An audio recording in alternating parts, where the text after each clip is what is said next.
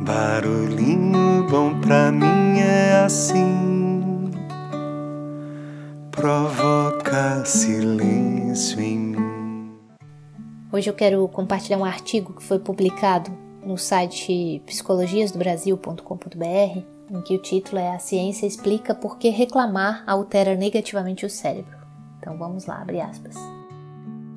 Ouvir alguém reclamar, mesmo que seja você mesmo, nunca fez bem. Algumas pessoas dizem que reclamar pode agir como uma catarse, uma maneira de descarregar emoções e experiências negativas. Mas olhar com mais atenção ao que o ato de reclamar realmente faz para o cérebro nos dá motivos reais para lutar por um estado de espírito mais positivo e eliminar o mimimi de nossas vidas. O cérebro é um órgão complexo que de alguma forma funciona em conjunto com a consciência para criar a personalidade de um ser humano, sempre aprendendo, sempre recriando e se regenerando. É ao mesmo tempo produto da realidade e o criador da realidade. E a ciência está finalmente começando a entender como o cérebro cria a realidade. Autor, cientista da computação e filósofo Stephen Parton examinou como as emoções negativas na forma de reclamações tanto expressas por você mesmo ou vindas de outros afetam o cérebro e o corpo, nos ajudando a entender por que algumas pessoas parecem não conseguir sair de um estado negativo. Sua teoria sugere que a negatividade e a reclamação realmente alteram fisicamente a estrutura e função da mente e do corpo. Sinapses que disparam juntas se mantêm juntas, diz Donald Hebb, que é uma maneira concisa de compreender a essência da neuroplasticidade, a ciência de como o cérebro constrói suas conexões com base em tudo a que é repetidamente exposto. Negatividade e reclamações irão reproduzir mais do mesmo, como essa teoria destaca.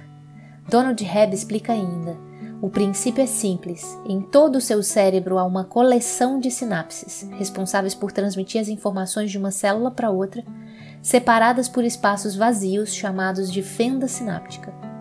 Sempre que você tem um pensamento, uma sinapse dispara uma reação química através da fenda para outra sinapse, construindo assim uma ponte por onde um sinal elétrico pode atravessar, carregando a informação relevante do seu pensamento durante a descarga.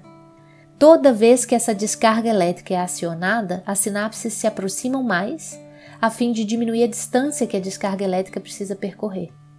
E o cérebro irá refazer seus próprios circuitos alterando-se fisicamente para facilitar que as sinapses adequadas compartilhem a reação química e tornando mais fácil para o pensamento se propagar.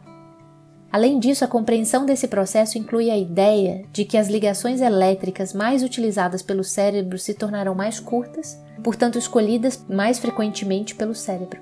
E isso explica como a personalidade é alterada. No entanto, como seres conscientes, temos o poder de modificar esse processo simplesmente ao nos tornarmos conscientes de como o jogo universal da dualidade atua no momento em que surgem os pensamentos.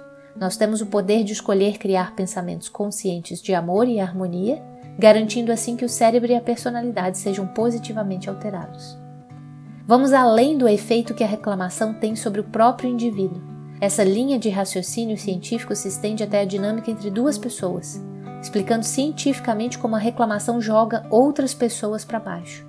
Assim, quando alguém derrama um caminhão de fofocas, de negatividade e drama em cima de você, você pode ter certeza que está sendo afetado bioquimicamente, diminuindo as suas chances de ser feliz. A exposição a esse tipo de explosão emocional realmente provoca estresse. E já sabemos que o estresse mata. Portanto, reclamação e negatividade podem contribuir seriamente para sua morte precoce.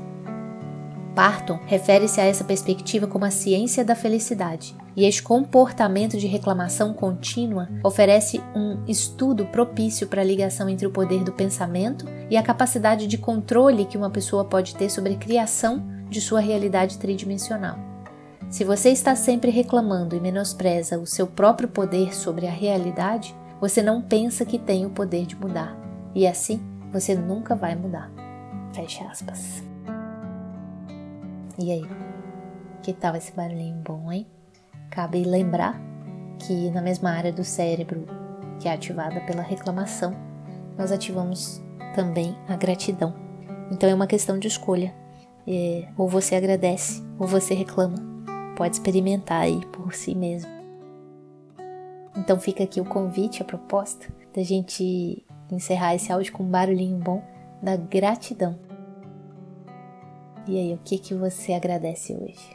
Barulhinho bom pra mim é assim.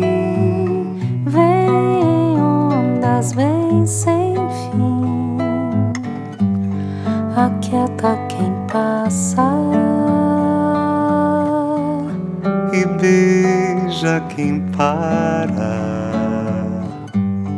Ensina o que importa caminho sem porta.